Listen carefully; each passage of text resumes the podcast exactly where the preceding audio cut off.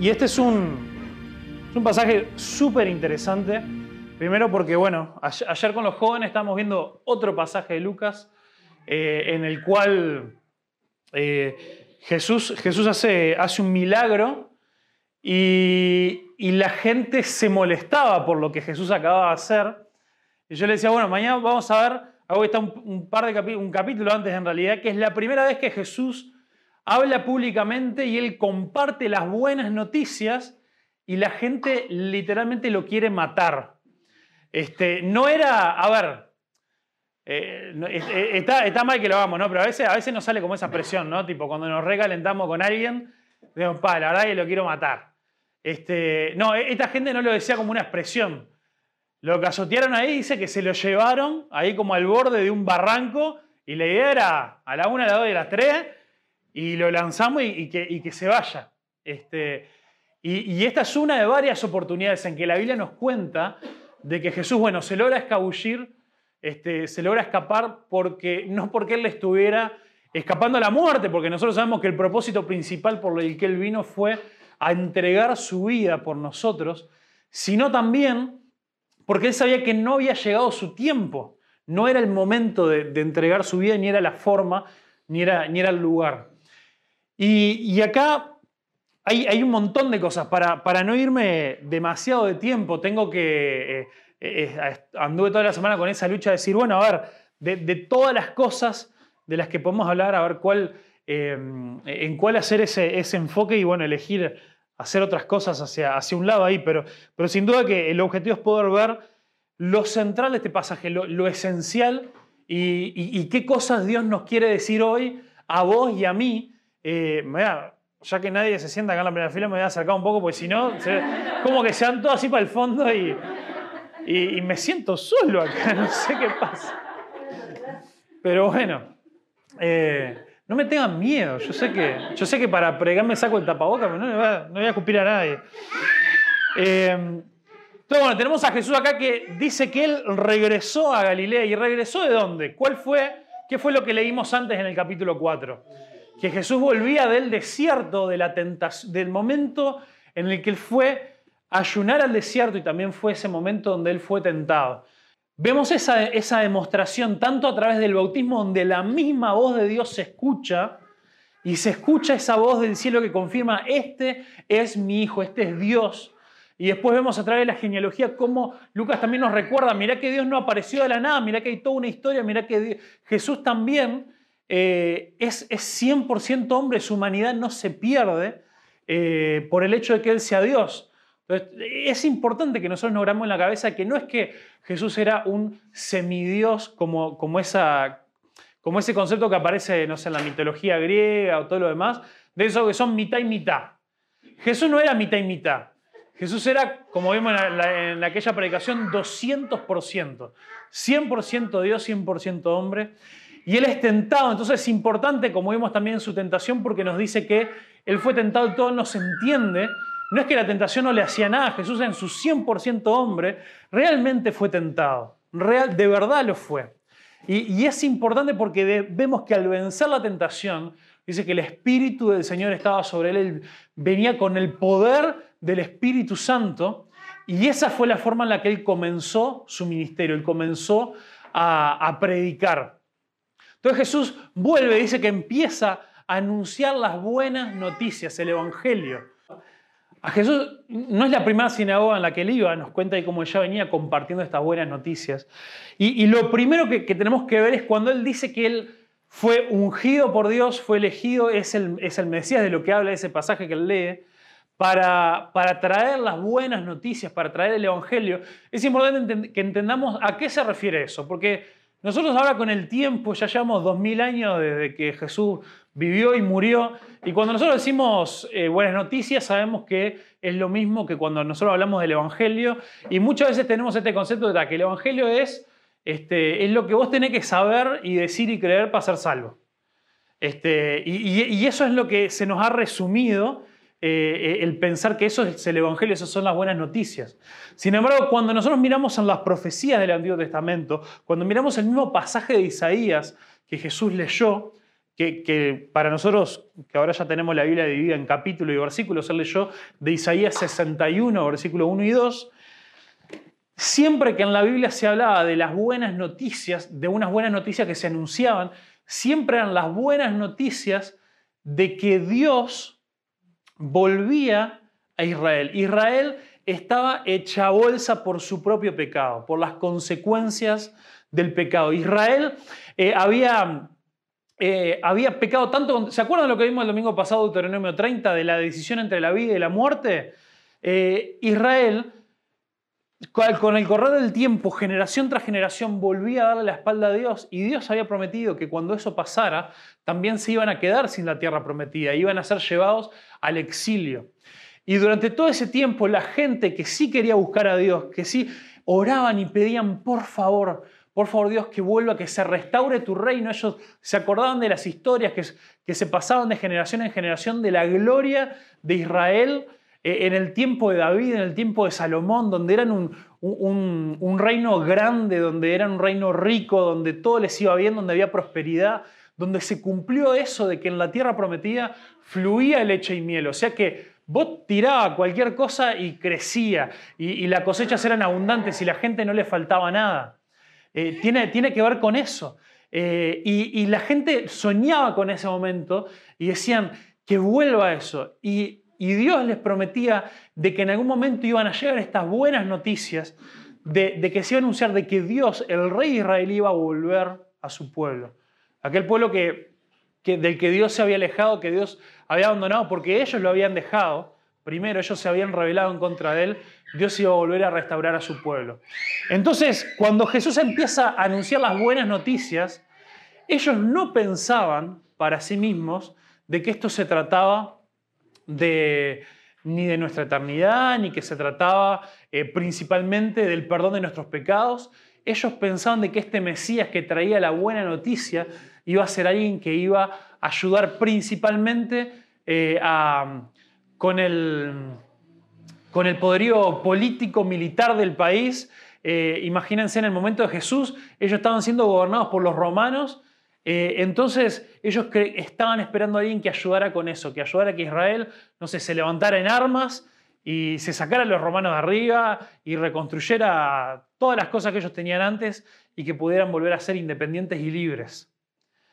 Sin embargo, Jesús, cuando lee esto, dice que el vino eh, él fue ungido, él fue elegido. Los ungidos son personas de Dios que eran elegidas para una tarea especial. Fue ungido para llevar la buena noticia, este anunciamiento de que Dios volvía a su pueblo, a los pobres. Y, después, y no es que los pobres es, una cosa más de la lista, sino que las cosas que dice después son como características de los pobres. Y esto es importante por, por algo que vamos a ver después, ¿no? Dice que Él viene a anunciar las buenas noticias a los pobres. ¿A quiénes? A proclamar a los cautivos que van a ser liberados, a los ciegos que verán y a los oprimidos que serán puestos en libertad. Y que llegó el año del favor del Señor.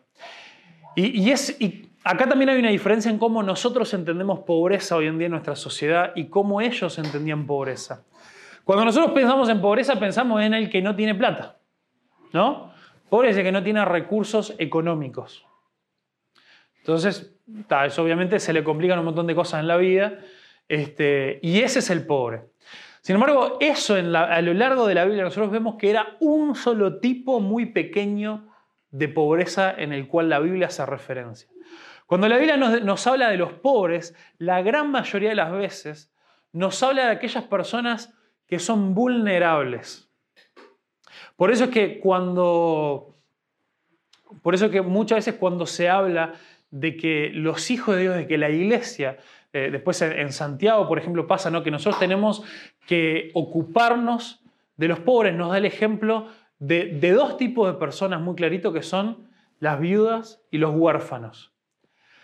¿Todas las viudas son pobres y les falta dinero? No necesariamente. ¿Todos los huérfanos son pobres y les tiene que faltar dinero? No necesariamente. Muchas veces está muy relacionado. ¿Pero por qué? Pero tiene que ver con la raíz o con la razón o, desde dónde surgen sus problemas. Eh, sigue pasando hoy en día, pero imaginémonos que en esa época era, era muchísimo peor. Que, hoy en día bueno, es mucho más común, que bueno, las mujeres tienen sus profesiones, sus trabajos, proveen para su familia, todo un montón de cosas. En ese entonces eran muchísimo más dependientes de los hombres. Cuando se quedaban viudas, si no aparecía otra persona que se quisiera casar con ellas para, para proveerles sus necesidades, realmente quedaban en el horno. Y aparte también está el tema de que no solamente quedaban en el horno, sino que eh, la sociedad del resto se podían aprovechar de esa necesidad, de esa vulnerabilidad. Eh, pasa lo mismo con este otro ejemplo que, da después eh, de, los, de los cautivos. Los cautivos ahí está hablando principalmente, porque después usa, usa este, los oprimidos después, pero cuando habla de los cautivos está hablando de toda esta situación que nosotros vemos como Jesús iba pueblo tras pueblo liberando a personas endemoniadas gente que estaban completamente, que, su situación espiritual era tan pero tan grave que se les había arruinado completamente la vida. Después escuchamos de un endemoniado que, que vivía en unas cuevas porque no podía ni siquiera sostener una vida en, eh, la sociedad. Eh, a otros que los tenían que encadenar porque el hecho de que salían tanto de sí, era, era tanta la, eh, las demostraciones físicas violentas que le sucedían, que, no era, que no era seguro ni siquiera dejarlo vivir con otra gente. Entonces, esa cautividad que ellos tenían espiritual eh, hacía que realmente sean vulnerables, que su vida fuera frágil. La forma en la que ellos vivían era frágil. Era frágil. Después acá nos, nos habla de que los ciegos verán. Ayer, la historia que vimos ayer, que es del capítulo 5, nos hablaba no de un ciego, sino de un paralítico. Pero en esto también Jesús engloba toda la situación de aquellos que tenían problemas eh, físicos, enfermedades, cosas con las cuales vivían. Ayer también estuvimos hablando de, muchas de las consecuencias que traía para la gente eh, que, era, eh, que, vivía con esas enfermedades, con ceguera, o, eran paralíticos o todo. Hoy en día ya sabemos que es un bajón. De nuevo, en esa época, multipliquémoslo por 20, donde no había este, hospitales, donde no había tratamientos, donde no había, no sé, silla de rueda, donde, donde no había este, no sé, imaginemos hoy en día cómo de a poco se van adaptando, ¿no? Este, no, había libros en braille para los ciegos, no había vereda donde no hay un escaloncito porque se lo dejaban en rampita para que pudieran ir y que no tuvieran complicaciones. Era mucho peor. Eh, realmente eran abandonados. Y lo otro que también es esencial en este contexto, que también lo mencionamos ayer, perdón los jóvenes que están, le estoy repitiendo un montón de cosas, este, pero, pero, tiene, pero tiene que ver con esto de que a la gente que sufría de esta manera, los pobres, muchas veces se asumía equivocadamente, pero la sociedad asumía, que ellos lo que estaban viviendo era, estaban viviendo las consecuencias de sus pecados o de los pecados de su familia. Al que, al que le va mal, al que es oprimido, al que es pobre, al que está enfermo, lo que le pasa es que está pagando por sus pecados o los pecados de alguien de su familia. Y, esto también, en esa sociedad de, líderes religiosos tan así, los aislaba muchísimo. Y lo que Jesús viene a decir, bueno, después este, los oprimidos eh, que van a ser puestos en libertad, habla realmente de que la gente que era pobre por muchas de estas situaciones, eh, entraba tanto en deuda que la única forma de saldar sus deudas era vendiéndose a sí mismos como, como esclavos. Eh, no, no, era, no, pensemos en la esclavitud que a veces nosotros conocemos y tenemos en mente de que se dio después en la época colonial, donde, donde los imperios iban y, literalmente raptaban a personas y a pueblos enteros para hacerlos esclavos. Eh, esto era, esto, la esclavitud en este momento en el imperio romano era horrible también y, se funcionaba de maneras no muy buenas, pero, pero, la mayoría de la gente entraba en esta situación de esclavitud eh, de una manera opcional, llamémosle, porque eh, eran tantas las deudas que tenían que la única forma era eh, venderse a sí mismos como esclavos para poder ir pagando su deuda. Y, y, Jesús dijo que a esta gente Él les vino a traer buenas noticias. Buenas noticias. Entonces, esto es, es un poco de, la razón por la cual Jesús Dice que Él vino, Él vino para traerle buenas noticias a los pobres, al vulnerable, aquel que ha sido oprimido. Y, nosotros, si decimos acá, bueno, a ver, el, título ese que yo pasé por WhatsApp o lo que sea, decía eh, de que, bueno, cuando las buenas noticias molestan. ¿A quién le puede molestar esto? ¿No, ¿No suena bárbaro de que, de que Jesús vino a hacer esto? Bueno, vamos, a ver lo que pasó, ¿no? Eh, toda esta gente lo había venido a escuchar porque Jesús ya se había empezado a hacer una fama eh, con el hecho de que, él justamente sanaba a estas personas, se habían demoniado, los liberaba, eh, le traían enfermos y los sanaba, y esta gente eh, estaba esperando eso y, quedaron muy sorprendidos porque lo tenían a Jesús en esta categoría de, alguien que, bueno, ah, qué lindo un, profeta de Dios, alguien que Dios le dio poder para sanar, qué lindo, qué simpático. Este, vamos a, si tenemos algún amigo medio enfermo, se lo vamos a traer. Pero, pero el problema es que con esto Jesús estaba diciendo, yo soy el Mesías yo tengo autoridad, yo no soy eh, un profeta más que apareció acá de la nada. Yo soy aquel a cual todas las escrituras, todo el Antiguo Testamento apunta. Todo esto se trata de mí y yo soy el único que puedo venir a traerles libertad. Incluso, no solamente el Mesías, incluso dice que él mismo también tenía esta autoridad divina. En esta última frase significa mucho, que es una de las cosas que me encantaría pasar mucho más tiempo, la tengo que dejarme de rápido. Cuando él dice, termina ese texto diciendo, ha llegado el tiempo del favor del Señor o el, año agradable del Señor. Esa es una frase que se usa en la Biblia para referirse al año de jubileo. ¿Cuántos han escuchado del año de jubileo? Ahí va. Como un pequeño recordatorio. Eh, el pueblo de Israel tenía, tenía unos ciertos ciclos que Dios había determinado en la ley. El más conocido que nosotros sabemos es cada siete días, eh, el día de descanso. Este, el sábado, que no era el sábado, en realidad arrancaba desde la puesta del sol del viernes hasta la puesta del sol del sábado, eh, que era ese tiempo especial para, para descansar. Y, no era descansar para decir, me voy a echar, y no, sino realmente disfrutar de la creación, disfrutar de la provisión de Dios, reconocer a Dios en todas las cosas. Y después también empiezan a aparecer otros patrones de siete que tienen que ver que cada siete años también había un montón de cosas que se tenían que hacer, principalmente con la tierra. Eh, si vos estabas cultivando una tierra, es una, es una práctica que es increíble la sabiduría que Dios le dio, porque hoy en día los agricultores la practican, que es lo que se llama dejar descansar a la tierra. Vos no podés cultivar el mismo tipo de cosa en un campo por mucho tiempo porque le sacás todos los nutrientes que necesita para crecer ese tipo de, cultivo. Entonces Dios les había dado esta ley que cada siete años eh, cierto pedazo de tierra lo tenían que dejar quietito. Este, si iban a cultivar tenían que ser en otro lado. Esa tierra tenía que descansar. Y, y había otro montón de cosas más. Y después estaba también esto de que cada 49 años se declaraba el año 50, que de esas cosas que, ahora no hay tiempo para explicar, pero el año 50 arrancaba no cuando arrancaba el año, arrancaba como eh, en una festividad específica, era como una cosa media rara que nunca nadie entendió bien cómo funcionó. ¿Por qué? Porque el pueblo de Israel nunca lo llevó a cabo. Nosotros en toda la Biblia tenemos la descripción de la ley de cómo el año de jubileo se tenía que llevar a cabo cada 50 años o cada 49 años.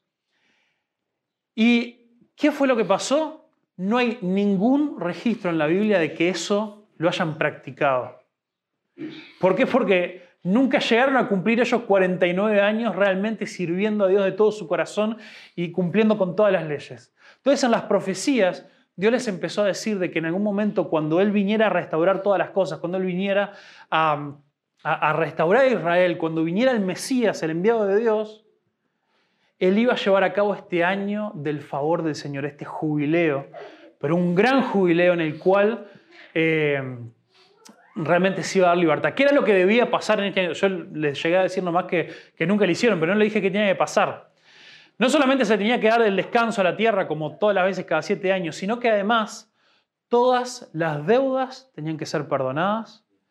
Si alguien se había endeudado y, para, y por tal X razón había vendido un campo a alguien que pertenecía a otra tribu, a otra familia que nada que ver, en ese año del jubileo esa tierra tenía que ser devuelta a la familia eh, original. ¿Cuál era el Y había un montón de cosas más relacionadas a esto, ¿no? Este, la gente que se había vendido en esclavitud para pagar una deuda tenía que ser declarada libre. empezamos a hacer la conexión ¿no? de por qué Jesús vino a anunciar este año de libertad eh, y era buenas noticias para los oprimidos. Eh, el objetivo de este año del favor del Señor, este, el jubileo, era evitar que se dieran estas grandes desigualdades. era evitar que, que hubiera opresores en Israel que tomaran provecho de los vulnerables. Era, era ver si, bueno, si se empezaba a dar injusticia en el pueblo de Israel, este año tenía que cortar con todo eso de raíz. Y sin embargo, como el pueblo de Israel nunca lo practicó, pasaron los años, no 49 ni 50, pasaron cientos de años, y la injusticia solamente se acumulaba. Y los opresores cada vez crecían más, se hacían más ricos y se hacían más poderosos a cuestas de aquellos a los cuales ellos pisoteaban. Y Jesús dijo, yo vine a cortar a terminar con todo eso. Vengo a traer buenas noticias. Entonces cuando... Y hay otra cosa. Jesús no lee el pasaje entero de Isaías, ¿no? Del rollo. Jesús lee una parte. Si nosotros vamos ahí a Isaías 2, nos va a llamar la atención que Jesús ni siquiera termina el versículo 2. Lo deja por la mitad. No es que a ellos se les, dividía en versículos, pero, pero eh, no terminó la oración, digamos. Pero estos judíos conocían muy bien la palabra de Dios. Era lo que ellos habían estudiado toda su vida. Eh, lo podían recitar de memoria. Es como si yo le digo la mitad de, un refrán, estoy seguro que todos ustedes en su cabeza lo completan. Yo digo, más vale pájaro en mano que 100 volando. A ver, algún otro, otro refrán ahí que haya por ahí. Este... A caballo regalado. Excelente. Entonces, cuando Jesús termina diciendo, ha llegado el tiempo del favor del Señor o ha llegado el año del favor del Señor, ellos enseguida sabían clarísimo qué es lo que venía. Si nosotros vamos a Isaías 61, versículo 2, dice, ha llegado el año del favor del Señor y he venido a, hacer juicio en contra de los enemigos de Dios. Eh, lo parafraseé ahí, pero a ver. Chan, chan, chan. Acá, 61. Dice, eh, Él me ha enviado para anunciar que eh, los que se lamentan han llegado, ah, que ha llegado el tiempo del favor del Señor junto con el día de la ira de Dios contra sus enemigos, dice acá mi versión. Y, y Jesús también les dice que su llegada implicaba un juicio también sobre los enemigos de, Dios. Y claro, ellos hasta ese momento contentazos. Porque decían, qué bueno, llega el año del favor del Señor que nos beneficia a nosotros a Israel. Y por otro lado, este, el juicio de Dios va a venir sobre los enemigos de Dios, que en la cabeza de ellos, de los judíos, era cualquiera que no es judío. Cualquiera de los gentiles, los romanos son, enemigos de Dios, este, lo de las otras naciones que nos rodean. Este, ellos estaban en el papel de víctima, ellos estaban es verdad, qué bueno que viniste a traer buenas noticias a los oprimidos porque nosotros estamos siendo oprimidos por los romanos. Qué bueno, ¿eh? me encanta. Y, ellos se asombraban por su sabiduría y ahí decían, ¿quién es este? Este no, es el hijo de José porque era del pueblo donde nació Jesús, aunque Jesús ya se había ido hace un tiempo, pero ahora vuelve y todavía lo ubicaban. Decían, este es el hijo del carpintero. Y ahí, pero claro, ellos decían, mirá, a ver, si dice ahí que pensaron, ¿no? O que Jesús sabiendo lo que ellos pensaban, eh, decían, bueno, a ver, pará, nosotros te conocimos, te vimos crecer, este, todo bien. Si vos vas a venir a decir ahora de golpe que sos el Mesías, que sos el enviado de Dios, eh, no sé, hace, una, hace uno de esos milagros para demostrarlo como venimos escuchando que has hecho en otros lados. Entonces ahí es que Jesús les dice, eh, seguramente, versículo 23, seguramente ustedes me citarán el proverbio que dice, médico, cúrate a ti mismo para decirme, haz milagros aquí en tu propio pueblo, como los que hiciste en Capernaum. Pero les digo la verdad, ningún profeta es aceptado en su propio pueblo. Entonces Jesús sabía, porque después a lo largo de su ministerio lo pasó muchísimas veces, que no importa el milagro que le hiciera. Cuando la gente tenía su corazón cerrado y no lo quería aceptar, no importa lo que él hiciera, la gente iba a seguir obstinada. Y él le dice, acá no se trata de que yo vaya a hacer un milagro para demostrarles nada a ustedes, acá se trata de que ustedes tienen su corazón cerrado. Y la, forma en la que quedó completamente demostrado es que Jesús dijo dos cosas que hicieron que ellos de admirarlo pasaran a querer matarlo. Y ahí Jesús sale con algo, sale como atrás de un pino con algo que nosotros podemos decir, ¿qué tiene que ver con todo esto? Pero es súper importante. Menciona dos historias súper importantes del Antiguo Testamento. Nos habla del profeta Elías y Eliseo. Sin duda había muchas viudas necesitadas en Israel en el tiempo de Elías, cuando los cielos se cerraron por tres años y medio y un hambre terrible devastó la tierra. Sin embargo, Elías no fue enviado a ninguna de ellas, en cambio lo enviaron a una extranjera, una viuda de Sarepta en la tierra de Sidón, y también había muchos leprosos en Israel en el tiempo del profeta Eliseo, pero el único sanado fue Naamán, un sirio. Esta dos historias, la de Elías, la encontramos en Primera de Reyes, de 17, y la de Eliseo la encontramos en Segunda de Reyes, capítulo 5. Aquí hay algunas cosas que, de nuevo, que yo se las tiro, pero para estos judíos era clarísimo apenas lo escuchaban a Jesús. Primero, estas dos historias pasaron durante un tiempo donde claramente Israel estaba completamente opuesto a Dios. Israel se habían convertido en enemigos de Dios porque ninguno de los reyes que había en Israel eran buenos, todos hacían lo malo. Eh, hacía tiempazo que estaban adorando a otros, a otros dioses. Incluso enseguida, después de una de estas historias, lo que surge eh, la, historia que sigue, ¿se acuerdan cuando, cuando Elías tiene que, eh, termina, termina matando a los 400 profetas de Baal? Este, porque todos los profetas en Israel estaban adorando a otro Dios. Entonces Jesús hace referencia primero a un tiempo, un momento donde la gente claramente estaba rebelada en contra de Dios. Algo que ya tipo, bueno, pará, ¿por qué me estás contando esa historia? Estamos hablando de otra cosa ahora. Segundo, dice claramente, que es lo, lo más obvio que parece ahí, que es que en esos momentos, habiendo habido muchas viudas, que estamos diciendo que, son uno de estos grupos vulnerables, y habiendo habido muchos leprosos, que era una de las enfermedades más vulnerables, porque no solamente se te caían los pedazos de piel, sino que, que la gente te apartaban completamente de la sociedad, que sean vivir afuera de las murallas de la sociedad. Era como si hoy te tuviéramos uno que camina por ahí con un cartel que dice, me acaba de dar positivo el test del COVID. ¿Quién se le va a acercar? No se acerca a nadie. Eh, entonces, dice, había mucha gente israelita dentro de eso, pero estos profetas fueron, ayudaron, sanaron a estas personas que no eran del pueblo de Israel. Entonces, hay varias cosas que se desprenden de esto. Primero, esta es una confirmación con el caso de Naamán, de que el pobre, el vulnerable, no es solamente el que no tiene dinero. Naamán era un capitán del ejército sirio. Era un tipo que tenía muchos hombres a su cargo, era un tipo muy rico, con mucho poder. Pero él eh, tenía una condición de pobreza interna por su enfermedad que lo llevaba también a tener una pobreza eh, interior, una pobreza en su ser, una necesidad de Dios. Y por otro lado, en el, en el caso de la vida y también con Amán nos confirma de que esta buena noticia que Jesús anuncia no es solamente para los del pueblo de Israel, es una noticia que iba a ser anunciada a todos, a los gentiles que trascendía. Y por consecuencia, ¿qué nos queda? Que estos pueblos rodeados, los gentiles, todos los que no eran israelitas, no eran ellos los enemigos de Dios. Los enemigos de Dios que iban a recibir este juicio, este castigo, son aquellos, quien quiera que sea, del pueblo que pertenezcan, sean israelitas o no, que habían decidido darle la espalda a Dios. Entonces, acá Jesús les está diciendo, ustedes hoy, con sus vidas, con la forma en la que ustedes están llevando adelante todo esto, con el hecho de rechazar eh, a, los gentiles, con el hecho de, de la forma en la que ustedes están oprimiendo y tomando ventaja de los vulnerables, ustedes solos se han convertido en enemigos de Dios y en objeto de su juicio y de su ira.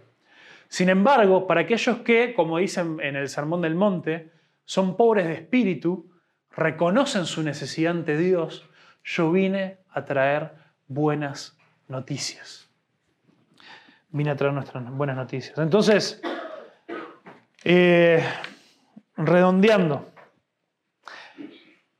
para nosotros, quienes formamos parte del reino de Dios, Jesús vino anunciando estas buenas noticias de que el reino de Dios se había acercado. ¿Por qué? Porque llegó el rey.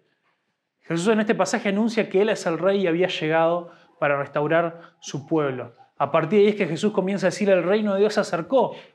Y cualquiera que sea un seguidor de Jesús, cualquiera que sea una de estas personas que Jesús ha liberado, porque le hemos entregado nuestra vida a Él, porque nuestro pecado ha sido perdonado, porque tenemos fe y queremos seguir a Jesús, somos parte de su pueblo. Esta historia tiene implicancias muy fuertes para nosotros, los que somos seguidores de Jesús. Si es que lo somos y no nos pasa esto de que creemos serlo y en realidad somos enemigos de Dios.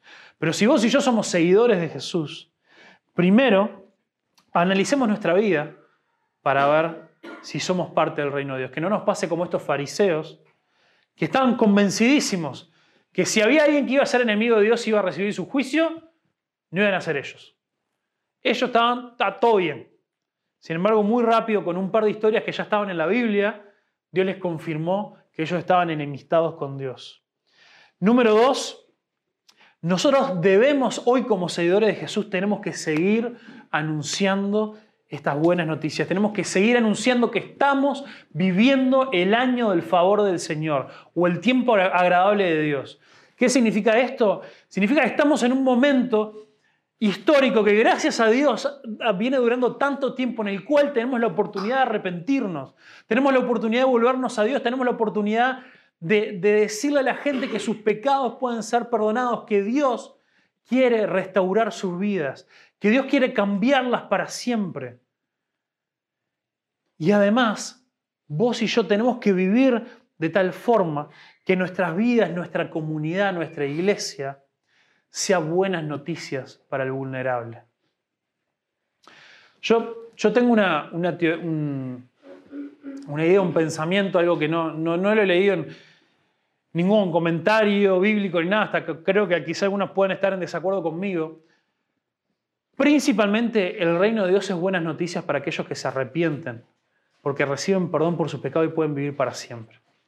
Pero si vos y yo, si aquellos que dimos ese paso, si vos y yo vivimos de tal manera que seguimos anunciando el año del favor del Señor, que nuestras vidas, nuestra iglesia, puede ser buenas noticias para los vulnerables, aunque esos vulnerables no quieran seguir a Jesús.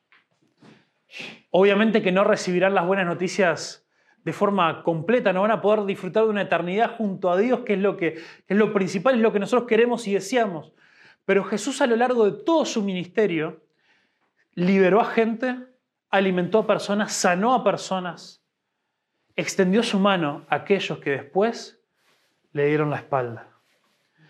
Porque Jesús vino a traer buenas noticias, vino a ser ese rey, vino a traer su gracia, vino a traer su amor, su perdón, todas estas demostraciones de su poder, aún para aquellos que al final del día le dijeron, yo no te quiero, yo no te voy a seguir, yo te voy a dar la espalda. Entonces nosotros vivamos nuestra vida, seamos una iglesia, de tal manera que cuando salgamos como iglesia, cuando vivamos nuestra vida, podamos ser buenas noticias para el vulnerable para el pobre, para el afligido, para el menesteroso, usando las palabras de quienes fueron a la cueva de Ulam.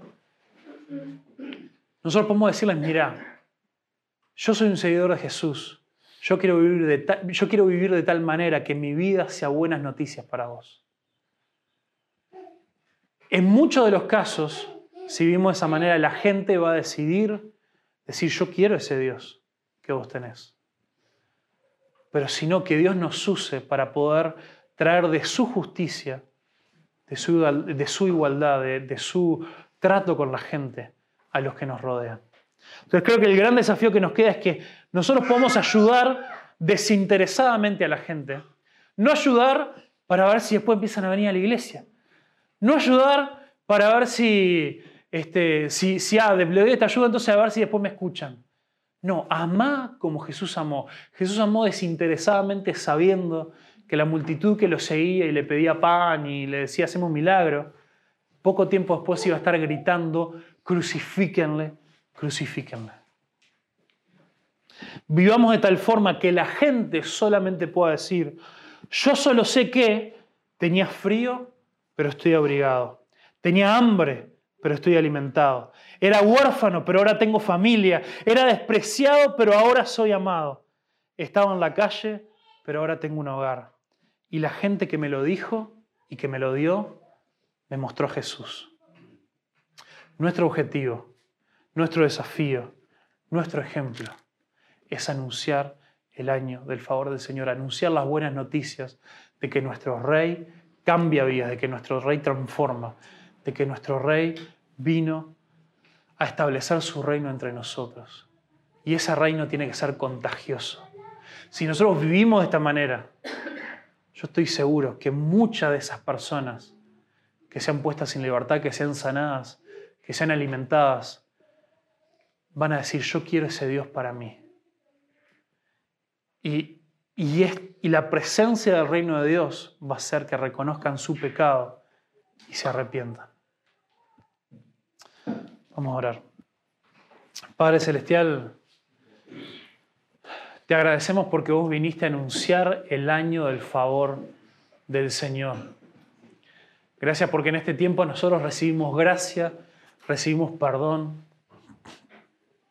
Gracias porque vos ayudaste al vulnerable y nosotros somos vulnerables. Algunos somos vulnerables económicamente, otros también en la sociedad, en la forma que vivimos, por situaciones de nuestra vida, pero todos tenemos la vulnerabilidad más grande que es nuestro pecado. Ese pecado que nos condena, ese pecado que nos aleja de ti, ese pecado que no nos deja vivir en paz. Y muchos de nosotros somos oprimidos porque estamos oprimidos por nuestro propio pecado. queremos pedirte, Dios, que vos nos liberes no queremos vivir más así, queremos ser parte del reino de Dios, queremos tener nuestros pecados perdonados. Y queremos vivir de tal manera que ahora nuestra vida anuncie buenas noticias a los que nos rodean. Gracias a Dios porque tu mensaje no fue solamente a los judíos. Vos viniste a traer vida y salvación a todo el mundo, aquel que tiene fe, aquel que se entrega, aquel que se arrepiente, aquel que te sigue. Señor, es poca nuestra fe, pero creemos. Ayuda nuestra fe. Ayúdanos, Señor. En el nombre de Jesús. Amén. Thank you.